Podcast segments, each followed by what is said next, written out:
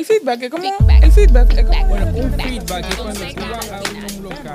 entre respuestas y reacción. Ese punto de vista técnico una persona sobre Como un método. dominicano, eh, lo que usted dijo, yo lo voy a decir en buenas palabras. O sea, no disparar. Ya.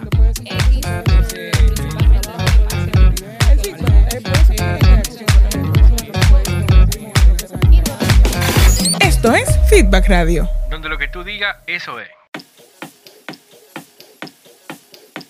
Estamos de vuelta en Feedback Radio. Les recuerdo que estás escuchando el programa especializado en mercadeo, publicidad, redes sociales y todo el mundo del emprendimiento.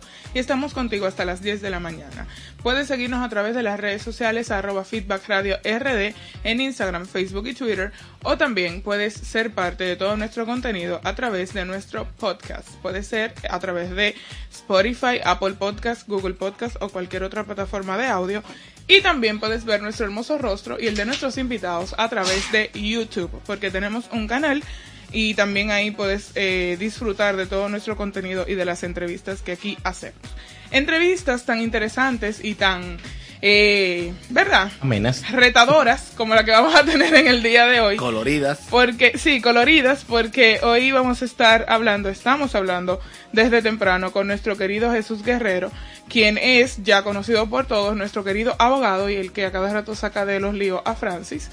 Y también eh, Muchas tenemos, veces soy parte de los líos de Francis. Qué también recibimos a Frank Elías Olivares Valenzuela, quien es abogado, comunicador, podcaster y miembro del comité central del PLD. Esa, última parte día, como que día. pesa, ¿verdad? Como Pesa un poco, Oh my God. pero la pasa bien. me, me siento involucrada.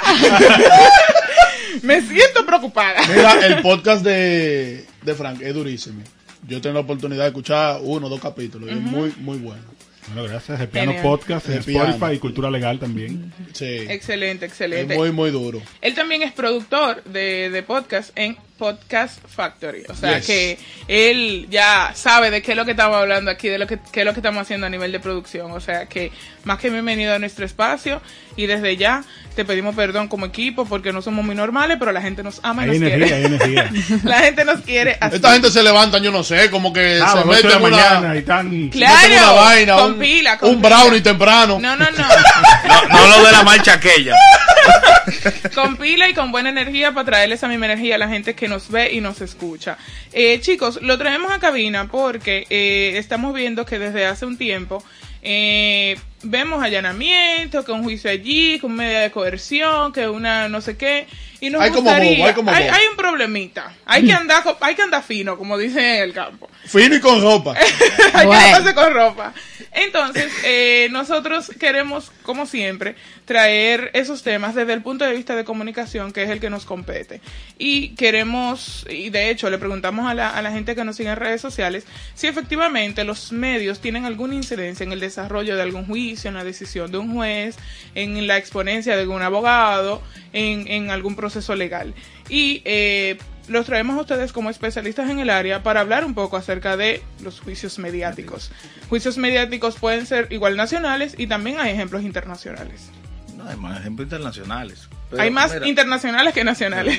Porque aquí realmente los, los juicios. Ahora estamos viendo que esta ola se ha mediatizado en, lo- en estos procesos judiciales. Pero aquí realmente llena Saibar. El juicio del siglo, que fue el del expresidente Salvador Jorge Blanco. Muy duro. pero. Ese no el- fue de que donde, eh, donde, donde se- se Vincho ve- duró medio día hablando. Vincho se playó ahí. ¿Verdad que sí? Sí, ya, sí, qué duro. Hay que reconocer Hubo que que los bichos. Hubo, ¿Eh? que, hubo, hubo que escucharlo. No, Vincho demasiado duro. Pero en Estados Unidos, por ejemplo, tenemos el caso de OJ Simpson. Y tenemos el caso también del doctor San Shepard. Dos casos totalmente mediáticos y que demuestran. Primero, yo quiero decir, los juicios son orales, públicos y contradictorios. Ahora sí, yo soy abogado del defendido, porque yo voy a dar una opinión más profesional que personal o de mi preferencia política. Claro. Pero ¿a qué tú te refieres cuando dices que es contradictorio?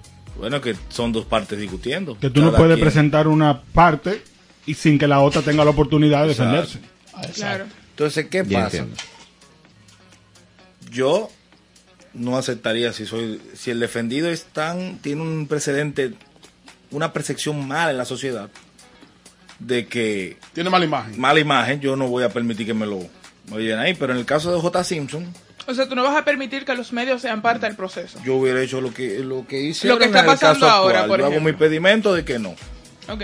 Bueno, pero pasó en uno, pero hay varios casos, lo vamos a hablar más adelante, pues hay varios casos que sí se... Bueno, es que ellos lo jugaron bien. Porque sí hicieron su buena estrategia de defensa. Pero se, Sí, hay a- defensas muy buenas. a- fuera de que se pueda que transmitir o no, se debe. Mira, ¿Cómo? hay una facultad que está en el Código Procesal Penal, pero debe estar en, en el acuerdo de todas las partes. Exacto. Si una parte se opone y hay desacuerdo, la jueza valora o el juez valora su decisión y, y tiene normalmente dice que no. Yo sé que. Entonces, Francis- al final, eso es una decisión del juez. Sí, Sí. todo lo que sucede dentro de un juzgado es el soberano es el juez, el juez es Te que lo decide. voy a, a resumir como lo resumió un profesor. porque Yo sé que Fran está haciendo la aplicación más técnica. Un profesor siempre decía, pelear con un juez es como pelear con el profesor antes del examen. Así que coja su papel y no fuña mucho. Mira, yo sé que Francis tiene conocimiento de varios, o sea, lo digo porque no recuerdo los nombres, pero hemos visto series, famosas series en Netflix de juicios que han sido muy, de hecho, hay un documental Tal- que explica varios Juicio juicios que fueron, llama. exactamente, que ¿Qué fueron muy influenciados por los medios. El que te estaba relatando de J. Simpson. El problema de que los medios entren en un proceso judicial es que puede anular la presunción de inocencia. Entonces se vuelve un juicio paralelo. Ok. Entonces, por ejemplo, el caso de Jay Simpson, que lo relatan en la serie El, la- El pueblo contra J. Simpson.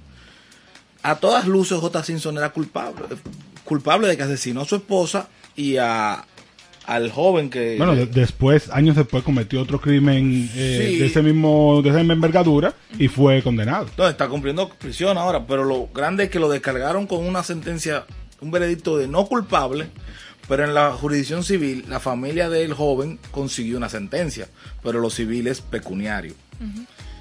Y hoy J. Simpson se benefició primero de que los medios se abalanzaron de cierta forma a favor de él. La carta racial que la jugó Johnny Cochran muy inteligentemente. Y F. Lee Bailey, que también un- el abogado litigante, un libro obligatorio para todo el que estudia esta carrera. Lee Bailey también curiosamente fue el abogado de Sam Shepard, que lo acusaron de asesinar a su esposa, un doctor muy reconocido en Boston, Massachusetts. Lee Bailey también fue su abogado de defensa. Solo que ahí los medios lo condenaron inmediatamente. Al condenarlo, años después su hijo siguió habl- hab- hablando de su inocencia y lo demostraron, pero después de que murió. Dicen, hay una frase que dice que la cárcel es un templo para un hombre inocente, pero debe ser un templo muy duro. Pero mira algo, eh, que la gente que nos escucha, hay que tener cuidado en no llevarse mucho siempre de, la, de lo que ve en la serie, porque en el caso de Estados Unidos, quien decide si es culpable o no es el jurado. En República Dominicana no tenemos esa figura porque tenemos un- una forma de derecho distinta, una escuela de derecho que proviene germánico romano. exactamente de otra escuela. Entonces, ahí sí podemos aceptar que el- en la parte mediática la incidencia sobre esto sobre este jurado puede ser aún mayor inclusive porque hay, allá hay un que aislarlos hay que aislarlos y Sí. antes de- en la fase preparatoria del proceso la defensa Para no contaminarlos, la claro. defensa y el y la fiscalía el ministerio público comienzan a evaluar a los a los miembros del jurado porque te envían, te envían la carta es parte de la estrategia legal claro entonces la, comienzan la a decir del jurado este jurado no me conviene y no ni siquiera por su nombre lo conoce pero en nuestro país no es así en nuestro país el juez es el único El director de orquesta. el juez es el que dirige todo el proceso y tiene la decisión en el caso de Estados Y Unidos eso en algún momento podría cambiar. No creo, porque tener aquí jurado sería cambiar totalmente el esquema, la escuela de la que, prove- de la que provenimos, ¿verdad? a otro sistema Claro. derecho. Y, y no es que sea necesario, no es que un, no es que un sistema sea mejor que otro. Cada uno tiene sus sus cosas buenas y sus cosas malas. son de acuerdo a la realidad social que vivimos Sí, yo, yo incluso en parte de ese mismo, de esa misma serie de documentales, eh, había un caso, ahora no recuerdo cuál es el nombre, pero había un caso que incluso eh, los abogados eh, solicitaron mover el, el, el caso de jurisdicción, o sea, llevarlo a otro estado, porque era tan, tan eh, fuerte la influencia de la gente, o sea, la gente, el pueblo, hacía protestas fuera del juzgado, o sea, los, los jurados también estaban muy contaminados, como dicen, de todo lo que pasaba en los medios, que ellos solicitaron que se moviera. Que era imposible a otro aislarlos a. Exactamente, que, o sea, que teni- tenía que ser en, en otro lugar porque ellos entendían que estaba tan influenciado por lo que estaba pasando afuera que eso pudiera entonces cambiar el que resultado no, que, podía poder- tener el no juicio. iban a poder tener una decisión acorde a lo porque la justicia está a cada quien lo suyo. Y la justicia es, en, en tiempos actuales, prácticamente imposible aislarla de lo que está sucediendo afuera. Porque en aquel entonces metieron, por ejemplo, el caso de James Simpson, metieron al jurado seis meses, ocho meses en un hotel. Y que, bueno, nada más había quizá televisión, le quitaban las televisiones, pero ahora, Ahora tú tú, tienes tienes un una celular. cantidad de información a tu alrededor que quizás es imposible abstraerlos totalmente. Es muy difícil, pero la pregunta está, se mantiene. eh, si los eh, si la prensa juega un rol fundamental en, en- en los juicios y sobre todo en este tipo de juicios que son tan públicos, de tanto interés, que generan tanta Bueno. tanto morbo, de alguna manera. El también. mejor ejemplo de que sí juegan un rol es el caso del movimiento Me Too. Te voy a dar tres casos. Harvey Weinstein, si era culpable. A Morgan Freeman lo querían embarrar y se demostró que no era verdad. Pero le pudieron hacer un daño a su imagen. Kevin Spacey, que nos dañaron la serie House of Cards. El Duro. El tipo muere, el que lo acusó el primero, pero luego como que aceptó un dinero y reconociendo que no había pasado nada. Pero salieron otras acusaciones. Ahora, con Kevin Spacey se le destruyó la carrera y uno no tiene, lo que uno tiene es una duda razonable, pero no sabe si, si sí o si no. O sea, el problema de los, de, de los medios en los juicios es que puede ser una pena anticipada, te anula cualquier tipo de garantía. Yo le estoy dando mi opinión como profesional, no le estoy dando ni como político, ni como ni, ni, ni como persona. Estoy es haciendo porque sería un insulto yo venir aquí y dar una opinión contaminada. Pero la realidad es que la mediatización de la justicia provoca un problema en su aplicación. Porque aunque uno diga el juez es imparcial, pero el juez es una persona, un ciudadano, un padre de familia, eh, lleva a su al colegio, pone la, ce- pone la Z en la mañana, pone que si yo Exacto, qué, que, que su los medios de comunicación quiera o no. Disculpa, Miguel. Digo que eh, consulta los medios de comunicación quiera o no, porque, ¿qué te digo? Por todos lados, las redes sociales, eh, la televisión, la radio. El eh, periódico son- que, que le dan en su casa. el juez tiene que ceñirse a lo que está en el expediente al momento de decidir. Que esto tenga una incidencia sobre él o no, bueno, deja mucho que desear del juez en su momento. No, no del sistema, porque lo que te digo es, es imposible abstraerse de una realidad que tú tienes a tu alrededor. Tien- Tiene, imagínate que no escucha la Z, que no escucha ningún tipo de, de De programas medio. políticos, pero tiene amigos, tiene personas a las que, que escucha sí, hablar del que sí tema consumen esas informaciones. no se puede todo. aislar, meterse en una isla y quedarse solo. Entonces, aquí hay que ver dos cosas. Primero, está el juicio en los medios. Aun cuando no hay un expediente, no hay una investigación, no hay un proceso judicial, tú tienes un juicio que está sucediendo en los medios a- a- contra ciertas personas, sean culpables o no, hayan cometido un hecho o no. Y ahí el, el juicio es totalmente desigual, porque hay personas que tienen más acceso a los medios o más facilidad de No, hablar en los medios o de presentar informaciones que otros. Y como dicen popularmente, después del palo dado, Ni Dios lo quita. ni Dios lo quita. O sea, Oh, wow. ya el que dio adelante y acabó con, tu, con tu moral, Exactamente. eh, óyeme, una, una pequeña mentira ya comienza a convertirse en una verdad. De hecho, ahora la hablamos mucho de los, mil veces y ya es una ahora verdad. hablamos de los fake news, hablamos de la posverdad. Yo lo que creo es que los que dicen mentiras aprendieron a comunicar. Eso es lo que ha pasado.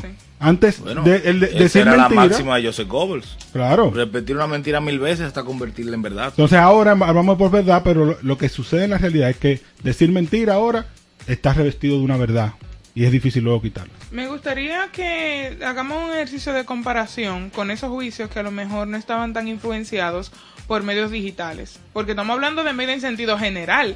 Y antes era radio, televisión y prensa El de escrita. OJ Simpson fue en los 90 Pero- y el de Sánchez Par fue en los años 60. Exactamente, pero ahora estamos hablando de que se filtran cosas en las redes sociales, que la gente se atreve, medios digitales, periódicos digitales, se atreven a hacer un juicio de valor, de valor sobre alguna pasa. ¿Tú persona, comienzan a sacarle los trapitos sucios por atrás, ¿Tú que sabes cuál es el principal problema de eso? Que en el proceso judicial yo tengo cómo recurrir. Si me condenan en primera instancia, Bueno, pues nos vemos en el tribunal de alzada. Pero en un juicio paralelo mediático, ¿dónde tú recurres? Tú no tienes cómo recurrir. Y te pueden descargar en el tribunal, pero en la calle cualquiera te va a ser ladrón. Exacto. O sea, porque ya se le dio aquiescencia, porque lo leyó, lo consumió, lo escuchó, lo vio, y ya no hay forma de tú decir, no, tú quedas sin voz, en cierta forma. Y lo que te decía, que hay personas que tienen más facilidad o más fuerza en los medios y ya luego que dijeron algo sobre ti es difícil tú salir con la misma con la misma atención del público, porque también hay que entender una cosa, las noticias, el, el hecho de que tengamos medios digitales y que todo el mundo en las manos tenga acceso a hacer, a informar y a informarse, te lleva a que las noticias tienen poco tiempo de espacio de atención. Sí. Entonces, algo genera un ruido, todo el mundo le hace caso, pero tú respondiendo a ese ruido no tienes. Ya todo el, mismo mundo se va en espacio. esa ola. Ya, ya cambió el, el enfoque de la gente. Y encima de eso, los medios de comunicación que antes tenían un filtro ético muy, muy presente, porque lo que salía en un periódico, tú sabías Que había pasado- ciertos filtros. Ahora no, ahora la inmediatez, el tener la primicia, mató todos esos filtros. Sí, la, gente- que la tú gente te han vas- afectado tú mucho. te vas a- Lo importante es tener la primicia y lograr el clickbait. Tú te ves el mismo Después de ahí- de un tweet. Cualquier cosa pedimos tweet perdón. Es un ejemplo excelente para eso. Un tweet tiene varias horas de vida. Si no se fue viral, murió inmediatamente. Claro. Tú pusiste una idea, tu idea al vacío.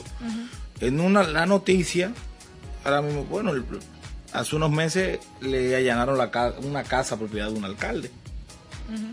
Y todo el mundo, yo fui uno que dije, se cayó esa candidatura. Y ha sucedido con ese caso. todo. Sí. Y después se demostró que fue, con- fiscal. fue Digo un una- error, digo un, un error. error del fiscal. ¡Eh! Bueno, el, el problema es el fiscal. Está suspendido. el fiscal. Exacto.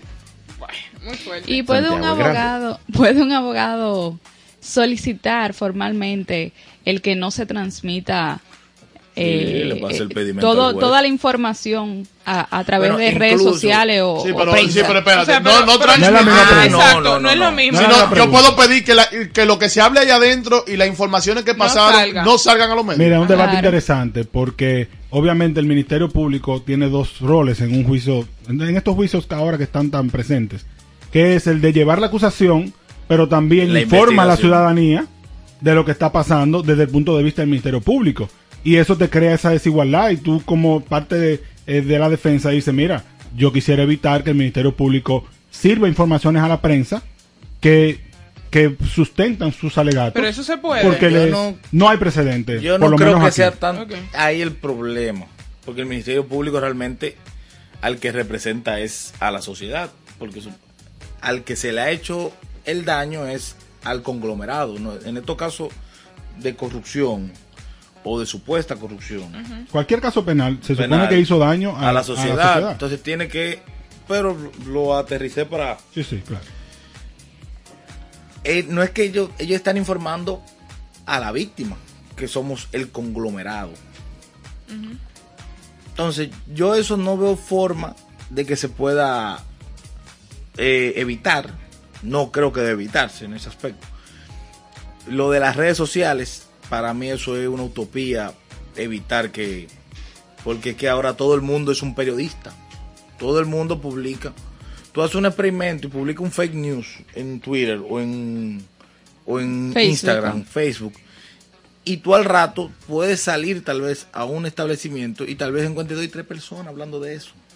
Porque ya corrió en esa vía de información. Aquí los medios, los procesos judiciales, es verdad que el sistema tiene debilidades. Pero es lo que tenemos. Sí, pero y tenemos que sacar lo mejor de eso. a lo mejor lo estamos viendo desde el punto de vista de los juicios que recientemente estamos evidenciando. Pero yo, Erika Romero, eh, cometí un hecho, X, Y, Z, y me van a hacer un juicio, no sé qué, medida de el conocimiento de la medida de coerción, me voy a defender, mi abogado, bla, bla, bla.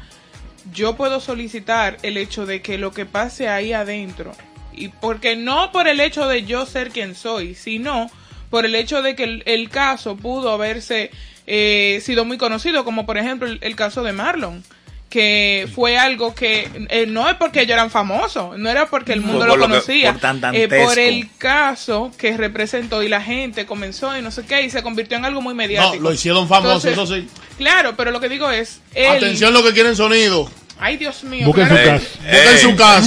Dios mío, así no, así no. Tú estás, Así tú estás invitando a la gente a que, no. a que exija la ley. Francis, Él está casi preso y él no lo sabe. Francis, oye, Digo, hay que reconocer no que hay gente que se busca caso para sonar. Sí, pero... Sí. pero- Hay ¡Ey, gente que- ¡Ve! ¡Ve! Ah. ¡Ve!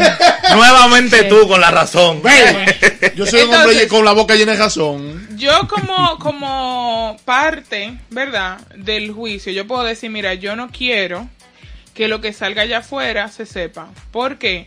Porque daña mi imagen, como ustedes están diciendo. O sea, aunque yo sea inocente, ya yo voy a ser una asesina para toda la vida. Bueno, mira, o sea, en derecho yo puedo solicitarlo. Tú puedes solicitarlo, pero en derecho hay una máxima. Ajá. Nadie está obligado a lo imposible. Yo te puedo decir que sí, pero ¿cómo Sí, yo controlo? él no puede controlar el- el- las redes sociales. Eh, Tú no puedes el- controlar que los que estaban ahí salgan y digan algo sobre el juicio. O sea, Exacto. la confidencialidad no está asegurada a un 100%, Ok. aunque tú la solicites. Ahora, que tú puedes Ahora- solicitar que es práctico, eh, señor juez, señora jueza, yo no estoy de acuerdo con que entren aquí los medios de comunicación. Eso sí, el, Ya el Código Procesal Penal te, te lo... Te lo permite. Te lo permite. Y ya queda a libre decisión del juez. Y por ejemplo, si yo soy, bueno, a ver, yo con estos temas de, de derecho no soy absoluta, no sé absolutamente nada, pero recientemente en uno de esos casos que han sonida- sonado últimamente, eh, específicamente en el, el de Operación 13, uno de los implicados agarró el teléfono y llamó a, a un programa de esto de, de opinión, de debate, eh, y dijo lo que realmente, bueno, su, su opinión de lo que de lo que había pasado. Esto Dijo su verdad. el- bueno, su verdad, exacto. ¿Entorpece en algún momento eh, el caso en sí? Él está en su derecho, él puede derecho, perfectamente llevar su defensa y, y salir públicamente a, a hacer declaraciones. Ahora, Es que yo entiendo. dudo que los abogados estén de acuerdo. Dependerá, lo que pasa es que ahora hay que entender, mira, primero es que ahora se contrata a los abogados no solo por una estrategia legal, sino Sino también por una estrategia mediática. Sí. Exactamente. De hecho, mi percepción es que por la estrategia mediática hay que cobrar más. Sí. Porque Claro. tú vas a los medios, o sea, lo primero es que un abogado de estos casos hace un mediatur. Sí. Es y en ese cierto. mediatur ya tú estás tu imagen conectándole a esa Bueno, y persona no solo eso. y obviamente tú cobras Ya por eso. hasta Claro. se está Bueno. llegando al punto de que yo con la, me gustó, de jurisdic- que los abogados están haciendo la mediatur. jurisdicción Sí, penal durante años ha tenido un problema, que los abogados de siempre tienen una percepción de ser abogados de culpables. Entonces, lo ponen en un rol detrás de cámara, conformando la defensa, buscan abogados de imagen limpia y no solo eso, lo que dice Frank. Ahora también buscan una parte de que sean abogados mediáticos, que son los que salen a exponer el caso. Bueno, esta semana entera yo te- he visto a un colega que ha ido Sí, a todos hacer- los medios. Tienen que hacer su mediatura obligatoriamente porque, aunque la, el- los medios no tienen un factor decisivo en la decisión del juez, en- porque el juez Pero actúa en con la base. percepción. Claro, la percepción sí te mejora tus condiciones. Y aquí hubo, un- en el caso ahora que pasó en la Operación Medusa, tenemos un ejemplo de, una, de uno de los implicados que manejó bien su estrategia comunicacional y salió con garantía económica. Por ejemplo, O sea que también ahí, quiero hacer hay que, hay hacer la acotación, por ejemplo, en el caso de Yen Line, eh, y bueno, y este programa Line. trata de marketing digital, eh, este programa trata de marketing digital y, y publicidad. Señores, eh, Yen Line tenía más de un año que no usaba No Twitter y comenzó a utilizar Twitter con toda una comunicación muy bien dirigida de acuerdo a lo que estaba sucediendo.